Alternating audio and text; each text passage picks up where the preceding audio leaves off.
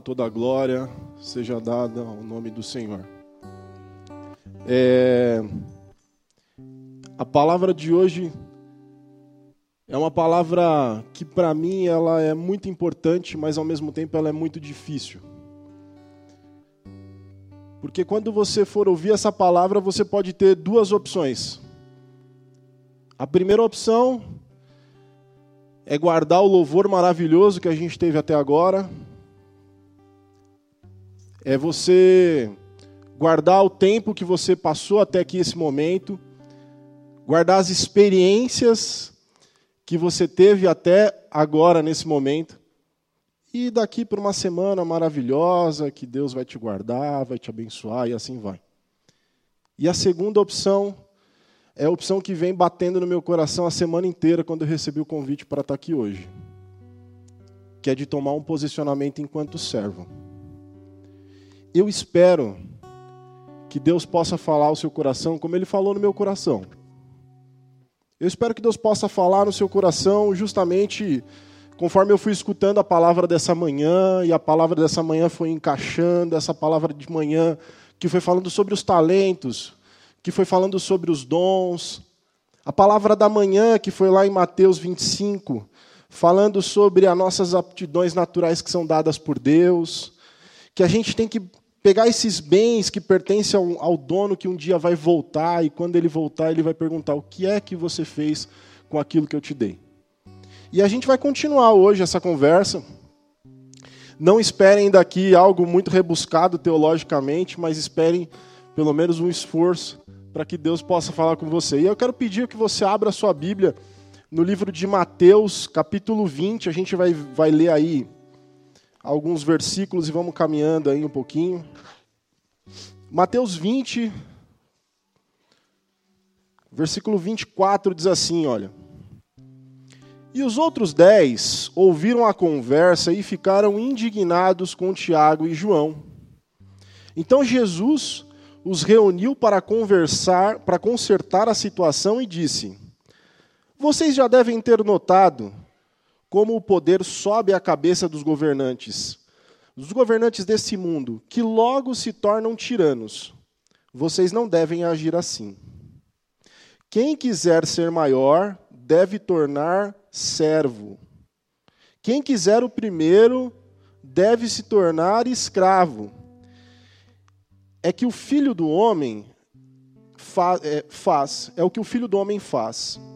Ele veio para servir, não para ser servido, para dar a própria vida para salvar muita gente. Eu queria começar justamente com uma indagação de uma mãe, a mãe desses dois discípulos, de Tiago e João. Eu não sei a mãe de vocês, mas a minha mãe sempre tem um ditado lá, como é que é? Meu pirão, meu filho primeiro, meu pirão maior, alguma coisa assim, o meu filho primeiro. Né? Eu tenho 1,92m, 32 anos, a minha mãe ainda me chama de neném. E qualquer coisa que aconteça, a minha mãe vira e fala assim: Deixa que eu vou lá resolver, pode deixar que eu vou lá resolver. Que absurdo fizeram isso com você, não acredito nisso. Como assim? Não, mãe, mas é o pessoal do trabalho, né? Não importa, você é meu filho. E aí chega a mãe desses dois discípulos de Jesus e fala assim para Jesus: Jesus, eu tenho uma ideia sensacional para você, uma ideia que você não pode recusar. Você coloca um do seu lado esquerdo e o outro do seu lado direito, e ó, os dois são bonitos, têm um sorriso maravilhoso. E você vai ver, Jesus, o seu reino vai ser ainda melhor, vai ser mais bacana, mais tranquilo. E a gente brinca assim, mas esse pedido dessa mãe diz muito sobre ela. A primeira coisa que a gente aprende com essa mulher é que ela de fato reconhecia que Jesus, ele era um rei. Se ela não reconhecesse que Jesus era um rei, ela simplesmente não tinha proposto para Jesus colocar um do lado e do outro. Se Jesus fosse um professor, malemar ela fosse assim, deixa os caras carregar suas coisas, que não pode mais carregar as coisas do professor, mas deixa eles carregar suas coisas lá. Mas ele era rei, coloca um do lado esquerdo, outro do lado direito. ela entendia e ela olhava para Jesus e reconhecia ele como rei. Mas uma coisa que a gente também percebe nessa mulher é que ela desconhecia qual era a realidade do reino desse rei. Isso é um perigo para a gente que está aqui nessa noite. Porque se a gente reconhece Jesus como um rei, mas não reconhece a realidade do reino dele, a gente está fazendo alguma coisa errada. Vou explicar para vocês. Vem comigo, olha só, presta atenção. Na nossa sociedade, a gente tem uma lógica muito interessante. Apesar da gente viver numa república, a gente gosta de, de realeza. A gente gosta de realeza. O nosso país foi o único país da América que recebeu uma corte inteira. 1808, graças ao Napoleão, botou fogo na Europa. A corte veio para cá. Tinha rei, rainha, príncipe, princesa, bobo da corte. É sério, vocês devem ter estudado isso na escola. Se não estudou, vamos lá. A gente teve uma realeza aqui. Os países da América, todo mundo botando fogo, não sei o quê, vamos fazer república, república, república. O Brasil escolhe qual é o modelo de governo que o Brasil escolhe? Monarquia. Aí, irmão sabe, vocês dois histórias, irmão. Olha lá. Monarquia. E não de graça, a gente fica com essa monarquia por muito tempo. Muito tempo, assim. De 1822 até 1889, assim, pra vocês terem uma noção. Muito tempo. O cara que mais governou esse país foi o monarca. E a gente trouxe essa tradição da realeza para cá. A gente tem estrada com o nome de rei, escola com o nome de rei, estação de trem com o nome de rainha, de princesa, escola de samba, Vila Isabel. Ah, a gente tem tudo. E aí a gente traz uma lógica de que o rei e a realeza, elas são inteiramente ligadas com sinônimos de poder, sinônimos de riqueza, sinônimo de prestígio, sinônimo de respeito. A gente pensa que quem está próximo ao rei consegue ter tudo isso.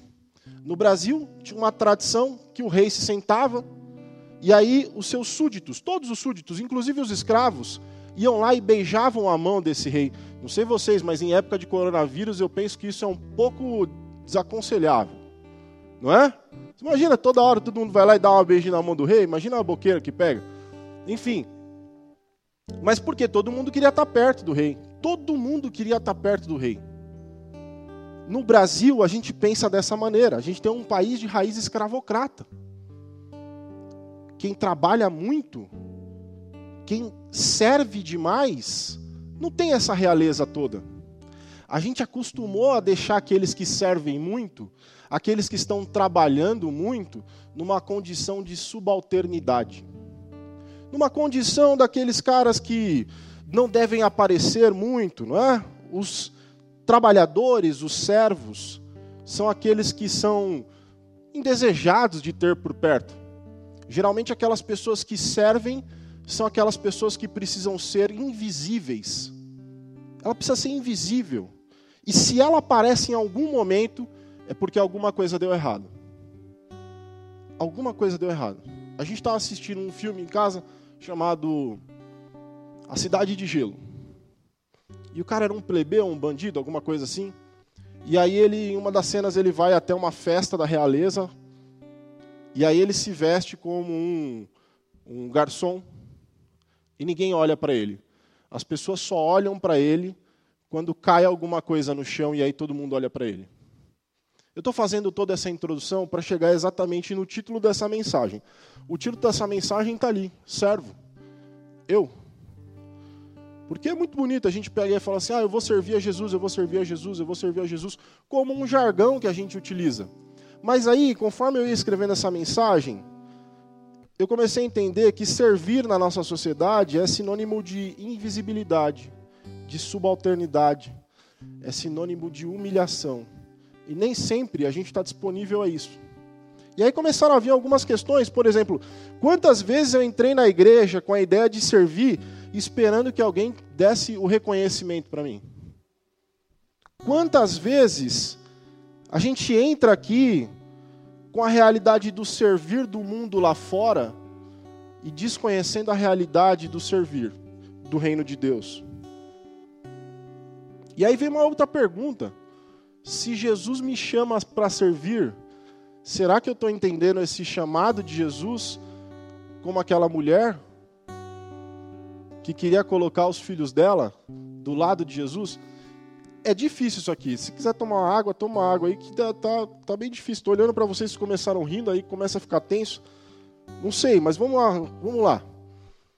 Então, o que, que a gente, pensando aqui na palavra de hoje, servo eu, né, e chamados para servir, como que Jesus te chama para servir nessa noite? E é o convite que eu quero que você aceite nessa noite. Primeiro, eu quero que você abra sua Bíblia lá em 2 Coríntios, no capítulo 5.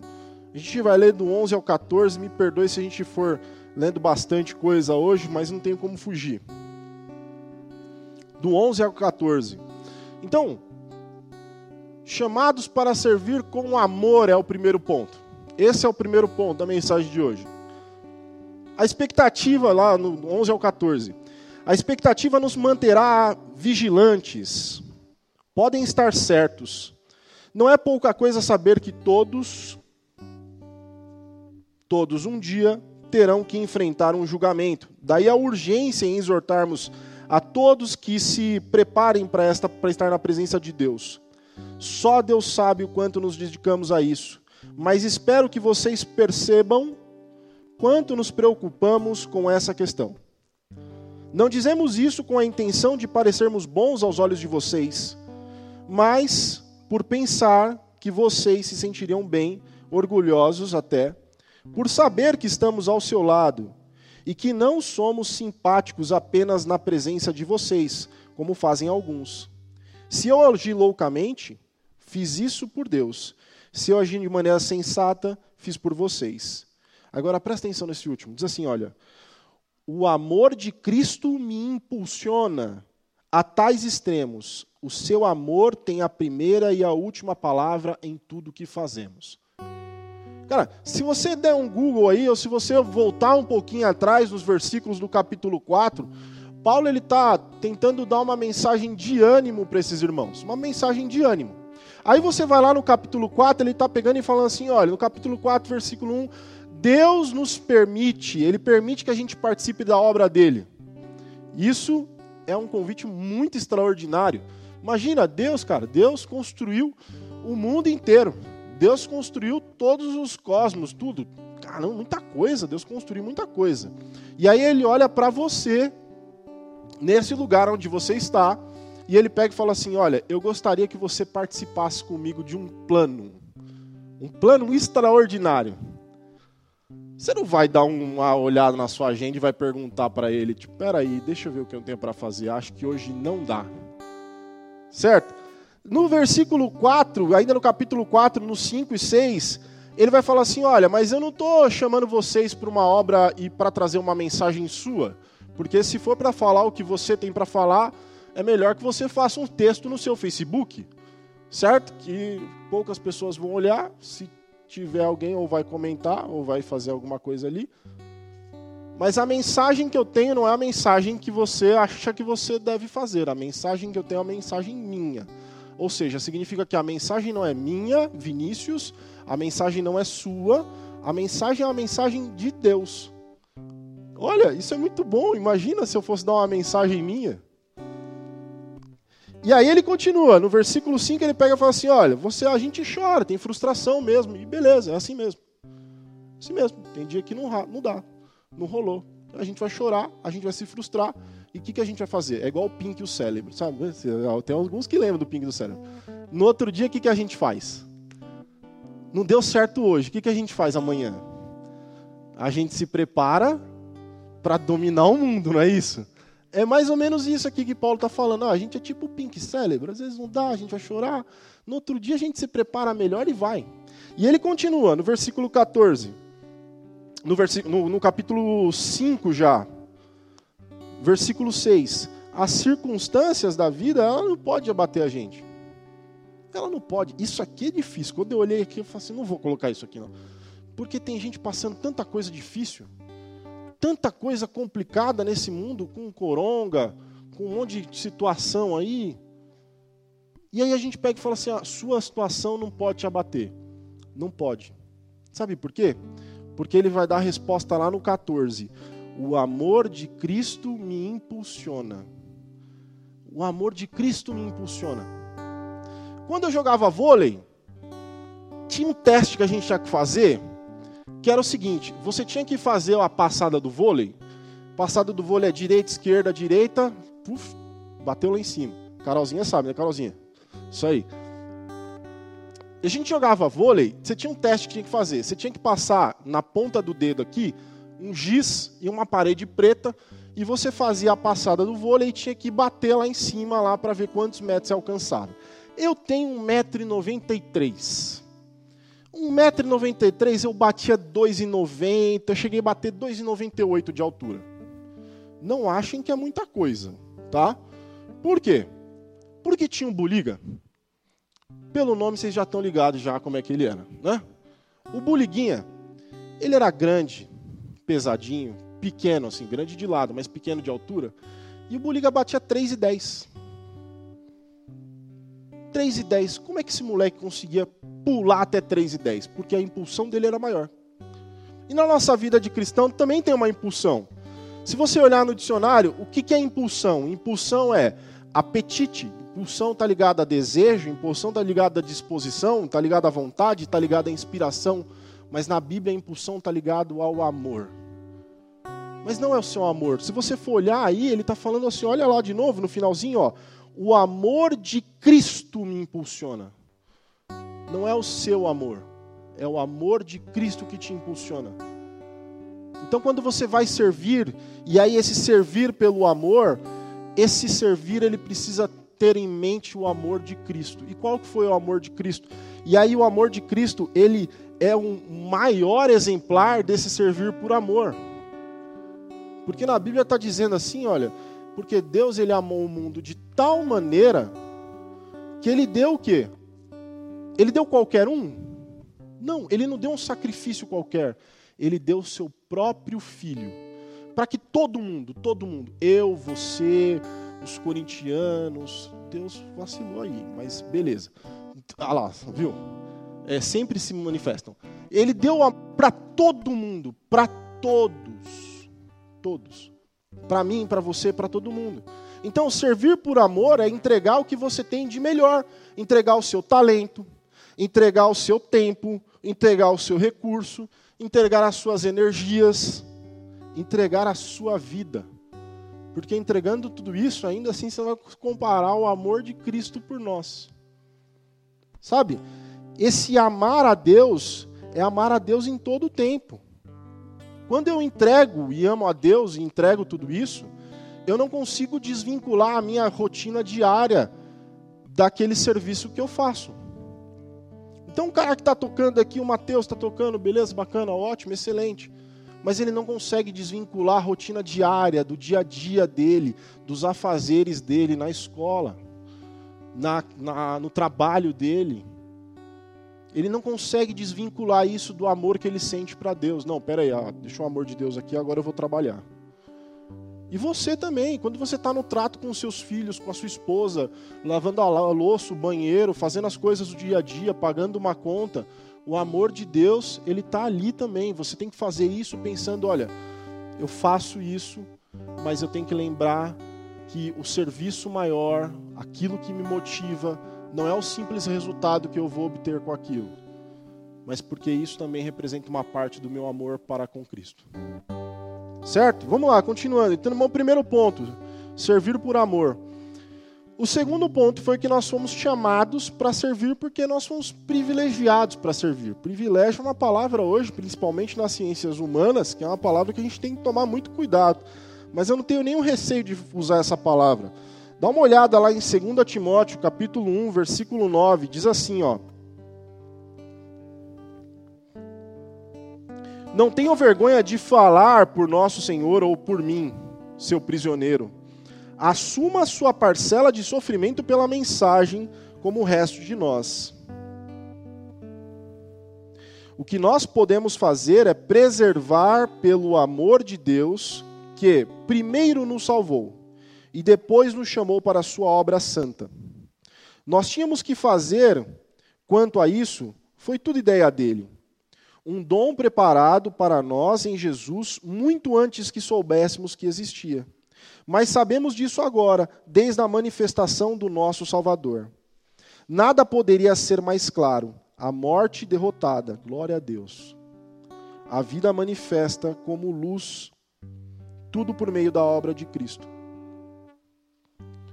A gente foi salvo e a gente foi chamado. São duas coisas interessantes. E as duas, nenhuma delas depende de mim ou depende de você. As duas são muito interessantes. Vou pegar um exemplo dos discípulos. O que, que qualifica os discípulos para serem chamados para andar com Jesus? O que, que qualifica? Eu não quero nem saber a resposta, mas quando eu falo o que qualifica, logo na sua cabeça deve ter vindo uma série de critérios. Uma série de critérios. Quando você vai comprar alguma coisa, comprar um carro, uma casa, fazer uma viagem, você não simplesmente abre lá o, o site primeiro, coloca destino qualquer lugar e o que aparecer você coloca o seu cartão de crédito e compra. Você tem uma qualificação. Você qualifica. Ah, isso aqui é barato, isso aqui é bom, isso aqui é caro, isso aqui é bom, mas é caro, isso aqui é bom, mas está é, é, tá muito distante. Esse aqui é barato, mas minha mulher não vai gostar. Geralmente, eu escuto essa última parte sempre. Mas, é, o que, que qualifica? A pergunta é essa: o que qualifica os discípulos para estarem juntos de Jesus? Esses discípulos eles eram galileus. Esses discípulos eles não representavam nenhuma ou não apresentavam pelo menos nos textos nenhuma aptidão de oratória, ensino, não tinham retórica, não tinham nenhuma forma de devoção anterior. O que qualifica esses caras? Eles não faziam parte de nenhuma elite intelectual do tempo deles. Eles eram homens comuns. Eles eram homens como eu, como vocês. Na época deles, eles eram camponeses, pescadores, eles eram pessoas que faziam e tinham atividades corriqueiras. Eu não sei o que te qualifica para ser servo. Mas em algum momento Jesus bateu no seu ombro e falou assim: Olha, vem, me segue. E aí você pode até questionar, mas e aí, o que, eu vou fazer? Não, você vai me seguir porque eu tenho uma, um projeto. Mas é um projeto aqui para Moca, é um projeto para Galileia? Não, é um projeto para a humanidade. Mas qual que é esse projeto para a humanidade? Não, eu vou salvar a humanidade.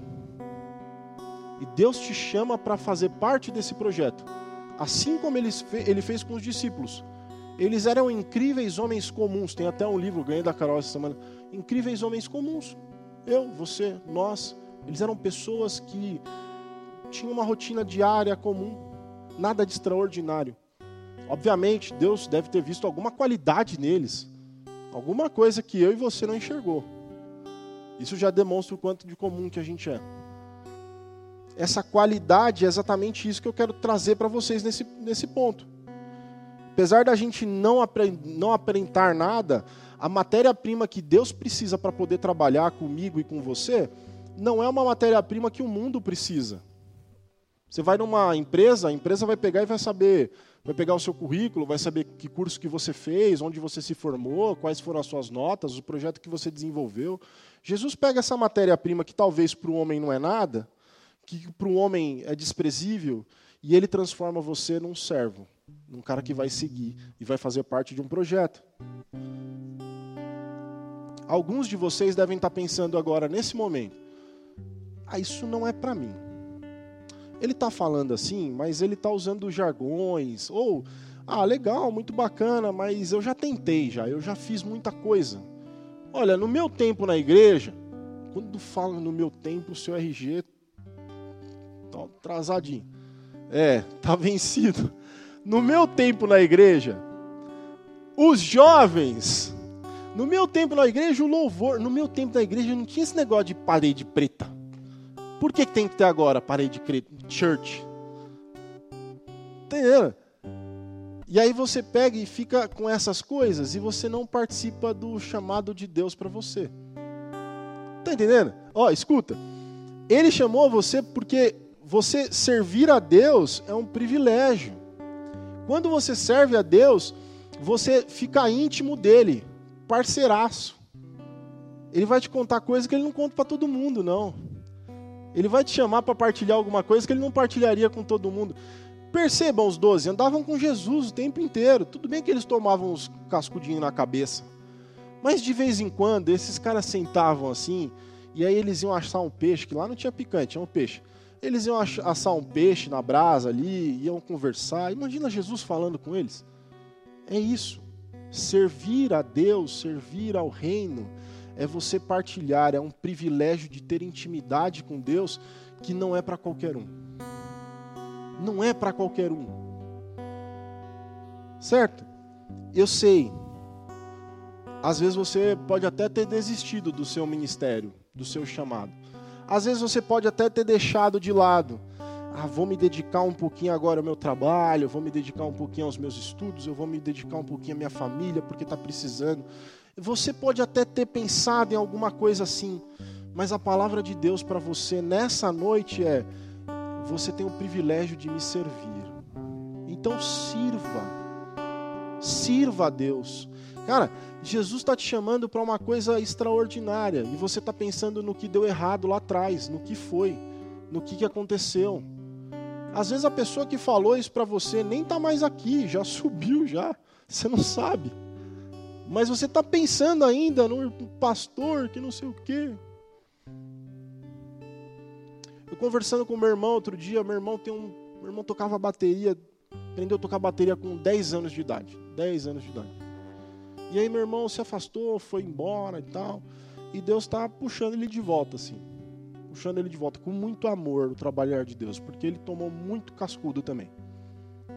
E tá puxando aos poucos. E uma vez a gente, ele me liga, a gente fica horas, assim, uma hora e meia, duas, três horas falando. E aí eu falei assim, e o seu ministério? Aí ele, eu não sirvo mais para isso, não. Eu falei assim, ué, mas você tocava e tudo e tal. Não, eu não sirvo, porque o cara um dia falou para mim que eu tinha que sair da bateria porque não sei o que, não sei o que, não sei o que. Eu falei assim, mas quantos anos você tinha? 11. Quantos anos você tem? 34. Uh! Supera. Tem um louvor que fala supera, né? Enfim, supera. Quem riu tá ligado no louvor, né? Ah lá, Silvana tá ligado. Crente no o Gessé não riu não. Vocês riram, você sabe aí. É, é isso mesmo. Às vezes, você vai estar no seu dia a dia, nos afazeres do seu dia a dia, e vai, vai sentir uma, uma mão aqui e vai falar assim: olha, siga-me. Nos afazeres do seu dia a dia. E aí vai aparecer uma pessoa porque ele usa quem é desacreditado.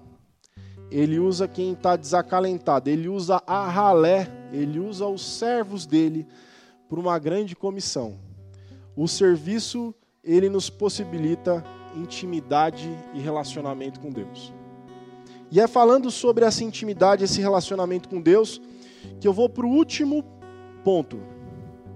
Último ponto da mensagem que é chamados para servir com responsabilidade. Deixa eu perguntar enquanto eu bebo água, vocês respondem. Qual é o projeto de Deus para a humanidade?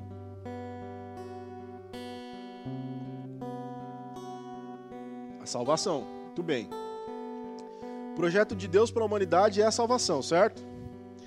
Agora eu vou perguntar para vocês e você, você não responde para mim, você responde para você. Uma pergunta muito simples. Como você está envolvido nesse projeto? Ou você está envolvido nesse projeto?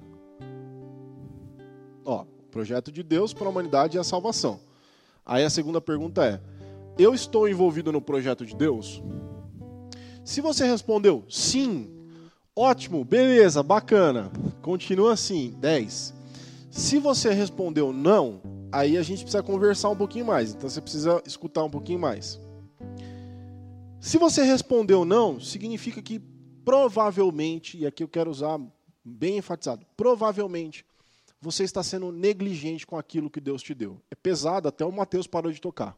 Mas olha, provavelmente você está sendo negligente. Se você está vindo na igreja só do domingão, igual o pastor começou o culto falando, né? Você vem para uma festa, para um culto, para sentir uma experiência, para sair daqui mais leve. Outro dia a gente tava vendo uns vídeos na internet, uns irmãos tocando bateria assim. Bruno toca demais, mas aquelas baterias desafinadas, sabe? Eu falei assim, que saudade às vezes de um culto assim com a bateria desafinada, a corda estourando, o irmão. É! Você sai mais leve assim, porque é experiência, experiência, experiência. Mas se você vem e só, só para isso, a pergunta, você teve a segunda opção, o não. Está sendo negligente. Negligente. E aí, vamos lá. Negligente com o projeto, negligente com aquilo que Deus te entregou, negligente com o chamado que Ele te fez. E aí eu queria caminhar aqui já para o final. Abre lá em Crônicas, capítulo 29, 10.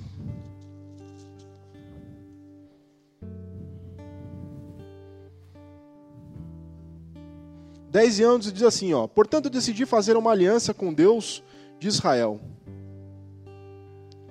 para que a ira do Eterno seja retirada de cima de nós. Filhos meus, não sejam negligentes. O Eterno escolheu vocês para que permaneçam em sua presença e os sirvam. Vou repetir isso aqui. O Eterno escolheu vocês para que permaneçam em sua presença e o sirvam conduzindo em dignidade, é, é, perdão, que o sirvam conduzindo e dirigindo sacrifícios. Essa é a vida de vocês. Sejam cuidadosos, dedicados em tudo que o fazem. Servir a Deus com responsabilidade. Tem uma frase aqui que é bem interessante. Eu vou falar essa frase, irmãos, me perdoem, mas Deus não te deu uma missão para você ramelar na missão. Vou explicar. Ramelar no dicionário informal. ramelar no dicionário informal é você desistir na hora que o negócio está rolando. Tá entendendo? Deus não chamou você para você simplesmente desistir na hora que o bicho está pegando. Entendeu? O coronavírus, a terceira guerra mundial e não sei o que, os aliens. Você vai desistir agora, velho? Ah, não, 01. Deus te chamou para uma missão e ele não tem um plano B, é você. Tá entendendo? É isso, traduzindo, é isso que está falando lá. E para isso, Deus te dá algumas ferramentas. Nos filmes de herói, os heróis têm superpoderes, ferramentas. Você pega lá o Capitão América. Qual que é a ferramenta do Capitão América? O escudo. Olha lá, os irmãos tudo sabem. Você pega lá, por exemplo, o Hulk. Qual que é o superpoder do Hulk? O estresse. O Hulk é um paulista. Tá entendendo? O Hulk, não, se você for pesquisar, ele é paulista. Ele tá estressado com tudo. A todo em tempo. E ele é um paulista da moca, porque ele é palmeirense. Ele fica verde. Você pega, por exemplo, Mulher Maravilha. Qual que é o poder que ela tem? Hã? Essa eu não sei. Eu não assisti. o Wolverine, qual que é o poder que eu tenho? O Wolverine tem as lanças de adamante, né? Que chama. É, o Matheus sabe, de adamante. E aí eu pergunto para você, qual é o poder que você tem? Ó, oh, Jesus, olha lá, alguém falou, o poder que eu tenho é Jesus. Deus ele te dá alguns dons e talentos, algumas ferramentas que você pode usar com responsabilidade. É por isso que esse tópico fala de responsabilidade. Se você for lá em Pedro, não vou ler essa parte, mas se vocês quiserem anotar, 1 Pedro do, 4, do capítulo 4, do 7 ao 11, ele vai pegar e vai falar assim: olha, vocês precisam manter uma vida de oração. Uma vida de oração, esse é o primeiro ponto. O segundo ponto, ele vai falar assim: olha, ame as pessoas que estão ao seu redor. E aí a gente lembra da filósofa da igreja Manaim, a irmã Severina, que falou assim: é para amar todo, toda a igreja, todo mundo. Todo mundo. A igreja toda. E ela deixou isso enfatizado. É para amar a igreja toda. Então vocês têm que amar. Ok, Severina, Severina tá certo. É, ser prestativo na fome e com os desabrigados. Ser generoso com o que Deus te deu. E aqui tem duas coisas que ele fala. Ser generoso com o que Deus te deu é que algumas pessoas vão precisar da nossa ajuda.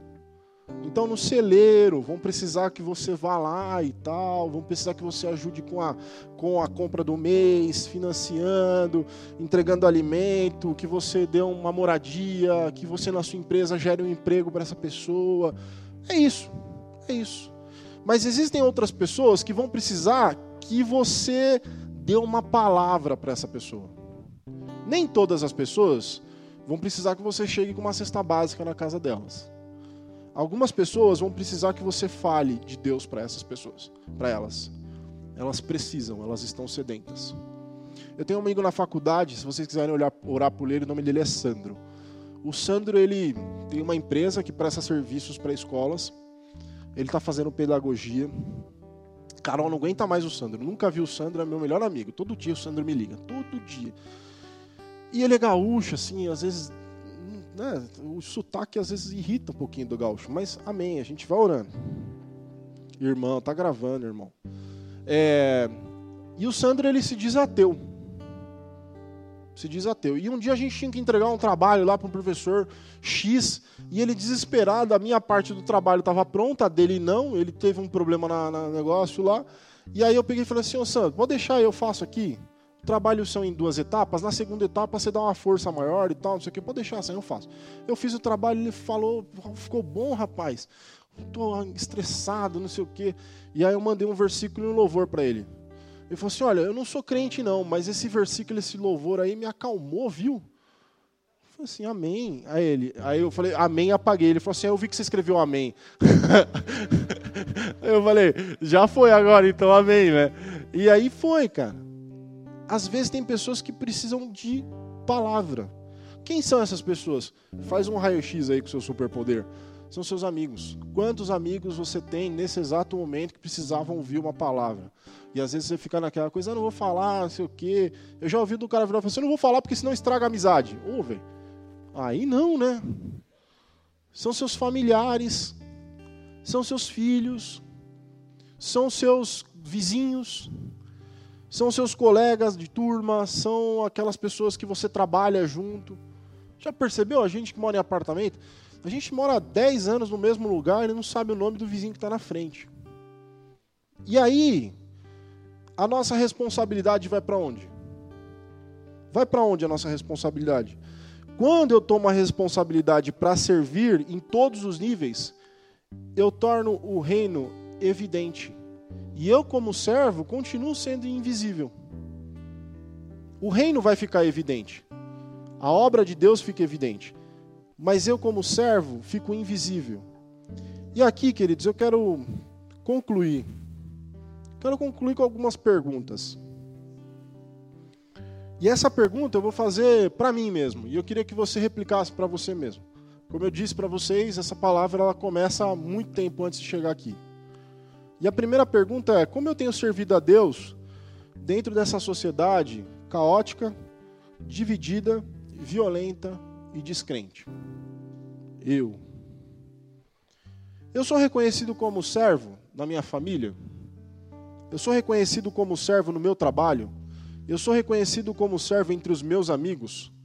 Eu sou reconhecido como servo com os meus vizinhos.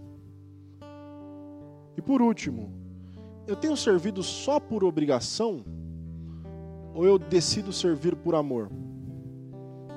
Deus me chamou, Deus te chamou para servir. Ele te chamou para você servir com amor. Ele te chamou para servir porque servir é um privilégio, porque ele quer ter intimidade com você. E ele te chamou para você servir com responsabilidade, entendendo a missão que ele te deu. Talvez essa palavra não seja uma palavra cheia de, sei lá, peripécias, não seja uma coisa muito rebuscada teologicamente. Mas é porque gente como a gente, como eu, como você, a gente às vezes precisa de alguma coisa simples para a gente entender segredos que Deus está trazendo lá do alto. Eu queria que você abaixasse a sua cabeça. E aí eu volto lá, lá no começo.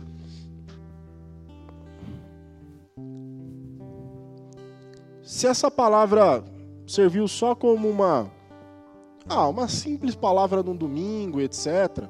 Ok, desconsidera, só agradece a Deus e é isso. Mas se em algum momento Deus falou no seu coração, se em algum momento essa palavra reverberou de alguma maneira, se em algum momento você foi tocado por ela, se alguma coisa você pensou em mudar na sua vida, eu queria que você orasse e você pedisse para que Deus mostrasse algo mais para você. Muitas pessoas entraram aqui hoje e começaram a ouvir essa palavra e começaram a pensar como que era a sua vida antes, como que era o seu ministério, o que, que você fazia, o tempo que você dedicava.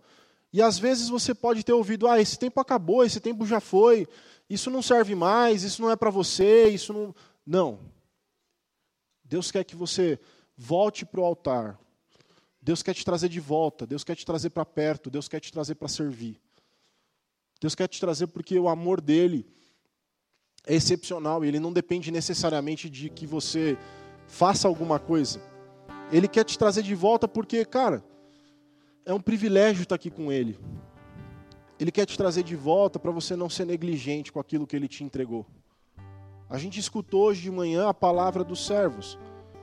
Alguns foram entregues cinco, quatro e outro foi entregue um. O que você tem feito com aquilo que Deus te entregou?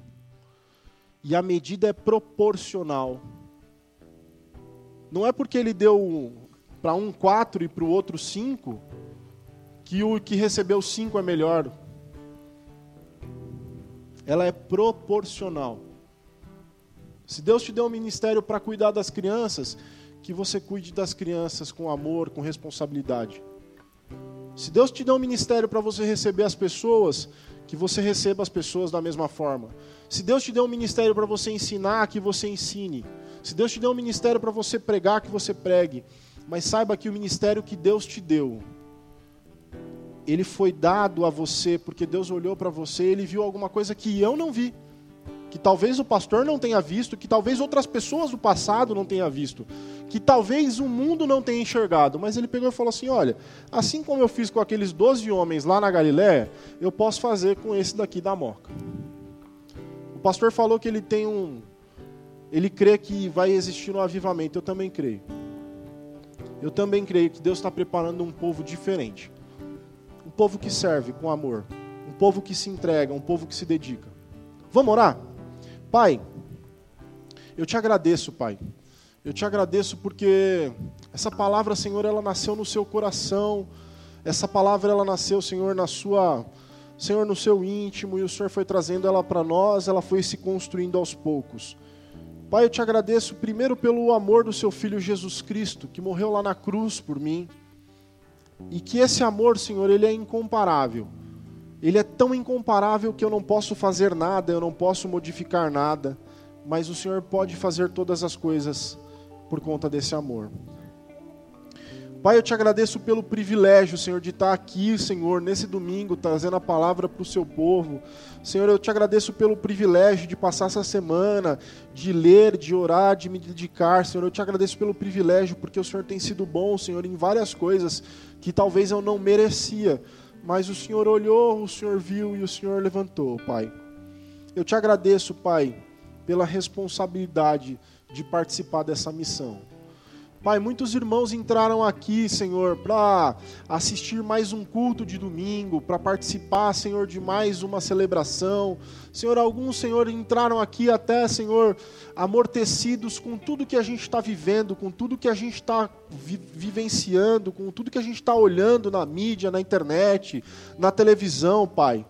Senhor, alguns irmãos entraram aqui que quando a gente começou a falar de ministério, quando a gente começou a falar de servir, Senhor, houve uma barreira na vida desse irmão, no ouvido, e talvez ele tenha dito: Pai, eu já tentei, eu já fiz, eu já me esforcei, eu já falei, eu já, Deus, eu, eu tentei, Deus, eu tentei, de alguma forma eu tentei.